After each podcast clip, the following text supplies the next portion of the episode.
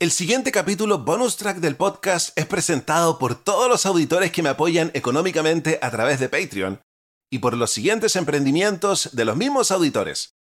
Descubre el encanto de los naranjos de Mayarauco, un refugio romántico a solo una hora de Santiago.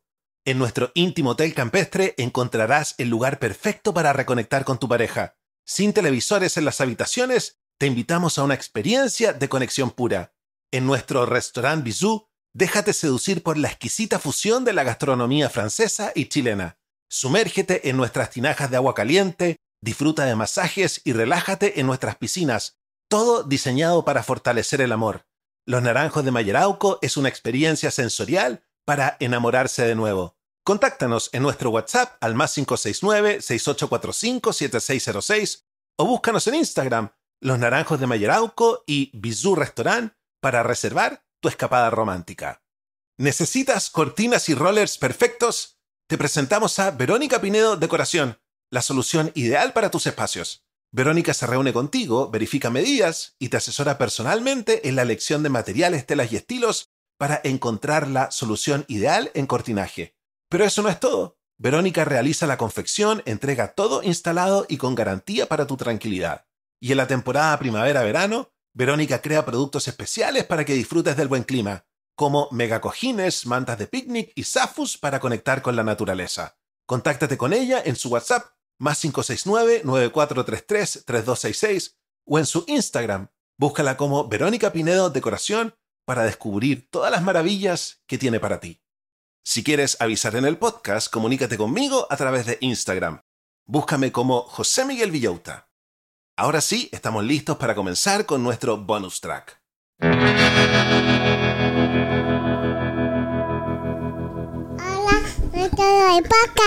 Hola a todos los del podcast, estamos comenzando con nuestro nuevo minisodio, nuestro episodio cortito para toda la gente que tiene déficit atencional y sus parientes. Está muy interesante, estamos conociendo cómo funciona nuestro cerebro con déficit atencional. Porque este no es un problema psicológico, es un problema biológico de cómo funciona y cómo está compuesta nuestra cabecita. Vamos a hacer un resumen muy cortito de lo que hemos aprendido en los últimos capítulos. El cerebro de todas las personas tiene dos modos.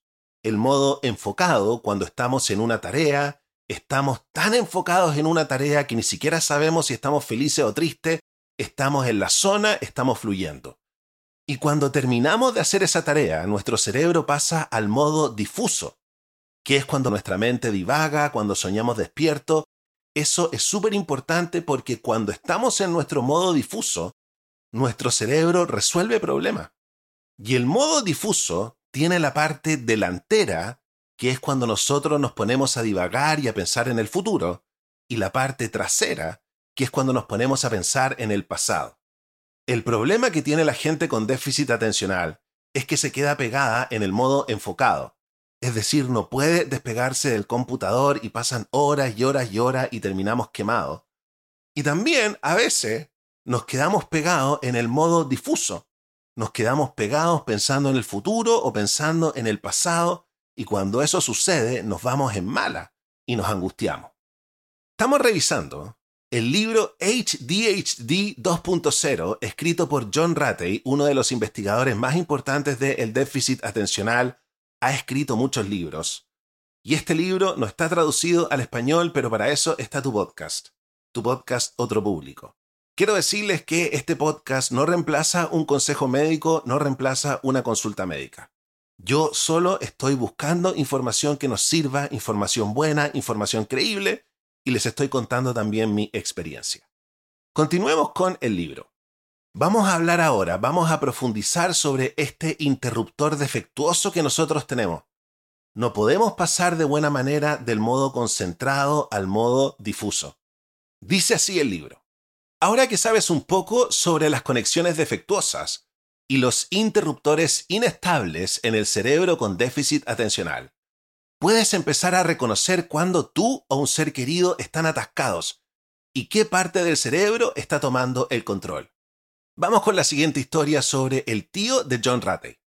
Aunque lamentablemente ya no está con nosotros, Las historias sobre su déficit atencional son legendarias dentro de la familia y siguen vivas en el cariñoso recuerdo de las reuniones familiares.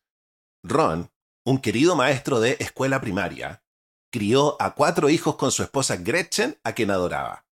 Un año para celebrar la llegada de la primavera después de un frío invierno, Ron y Gretchen fueron a la ferretería para comprar flores y plantas para el jardín delantero junto con otros suministros para la casa.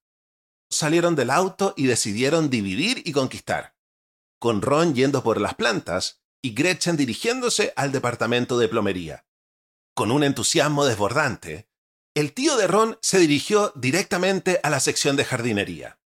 Se sumergió profundamente en su cerebro difuso, imaginando cómo luciría cada tipo de flor y follaje en el jardín delantero, haciendo notas mentales sobre dónde estaban sus herramientas de plantación en el garage y soñando despierto sobre lo hermoso que se vería el jardín una vez terminado.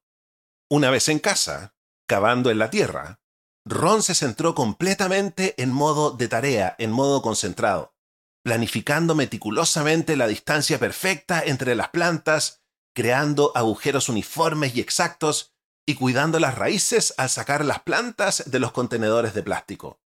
Esto continuó, en modo concentrado, hasta que su hija adolescente René salió por la puerta delantera. Papá, ¿dónde está mamá? Ella le preguntó. Tomó un minuto para asimilarlo. El tío de Ron de repente se dio cuenta que había dejado a Gretchen en la tienda.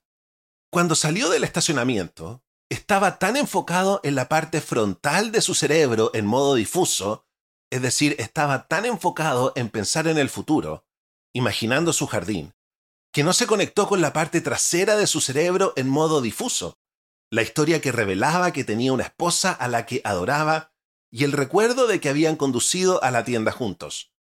Si piensas que entró en pánico, disculpándose profundamente, preocupándose por el amor de su vida, varada y sola, te equivocarías.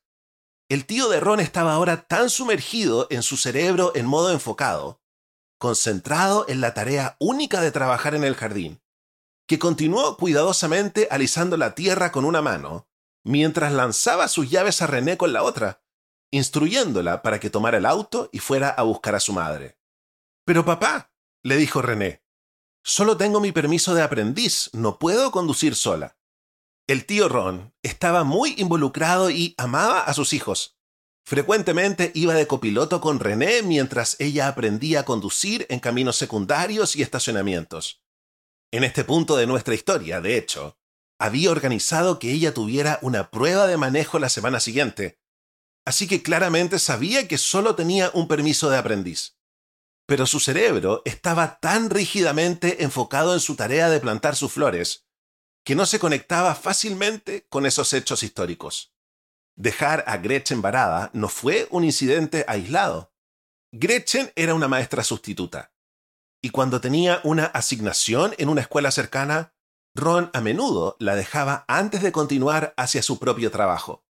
Más de una vez entró por la puerta delantera al final del día, solo para encontrarse con un silencio preocupante y darse cuenta de que había olvidado recoger a su esposa donde la había dejado esa mañana.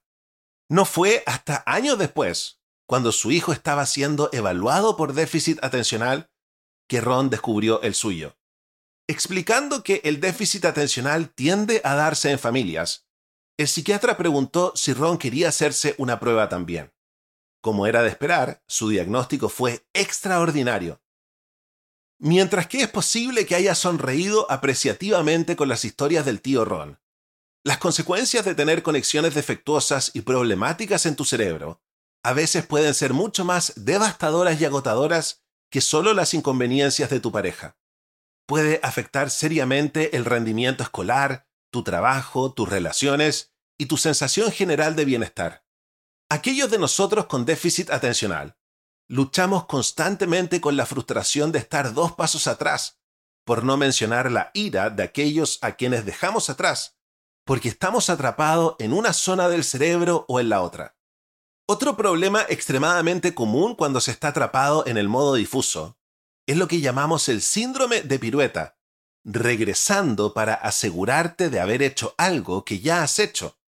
Algunas personas hacen una pirueta para asegurarse de haber cerrado la puerta delantera o de no haber dejado huevos hirviendo en la cocina. Otros regresan para encontrar algo que están seguros de haber olvidado, anteojos de sol o una billetera.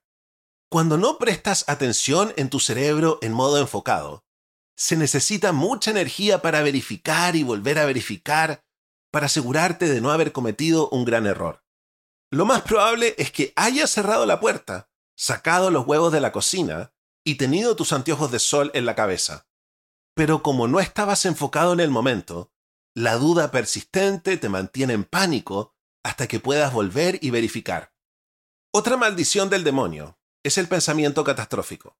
Nos referimos a esto como el síndrome de Chicken Little, ya que es fácil creer que el cielo se está cayendo.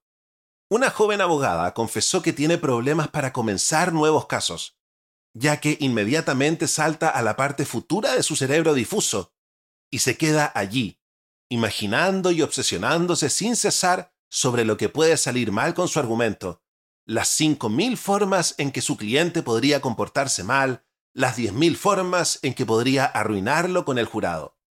Como ella sabe muy bien, aunque siempre es bueno desarrollar opciones en caso de que las cosas salgan mal, si te quedas allí demasiado tiempo, no puedes concentrarte en la tarea en cuestión y trabajar de manera efectiva para prevenir esos errores. Por supuesto que el pensamiento catastrófico es una forma de rumiación. Tu jefe suelta un comentario que percibes como un desaire. La parte trasera del modo difuso se pone en marcha mirando hacia atrás a lo que dijo, analizándolo, preguntándose qué hiciste para merecer eso. ¿Fue realmente un comentario punzante?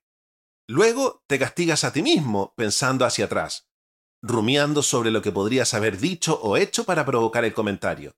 Desarmas cada cosa imperfecta que dijiste o hiciste en el trabajo, reviviendo la vergüenza. Hay más que suficiente angustia para repartir. Luego está la parte frontal del cerebro en modo difuso, donde rumias sobre planes y haces listas. Piensas una y otra vez sobre lo que le dirás a tu jefe para arreglar las cosas o cómo vas a renunciar, estresándote por tu reacción, tu cobardía y las consecuencias.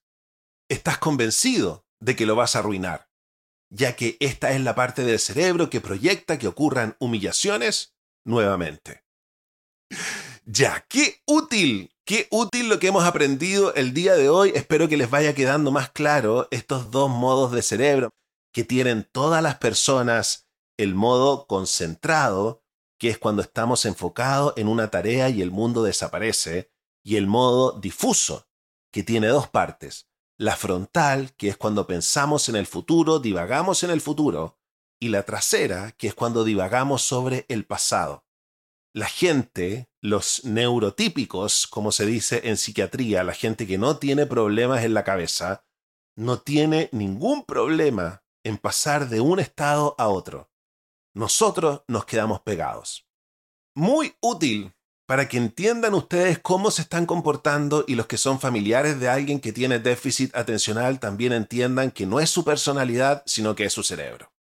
Bueno, yo me despido y los dejo invitados para que mañana escuchen nuestro viernes hipiento del verano del amor en esta temporada primavera-verano. Los días viernes vamos con capítulos para que nos entusiasmemos y conozcamos personas y vivamos una aventura romántica porque después de la pandemia nos acostumbramos a estar solos. Cuídense y los quiero mucho. Chao, chao.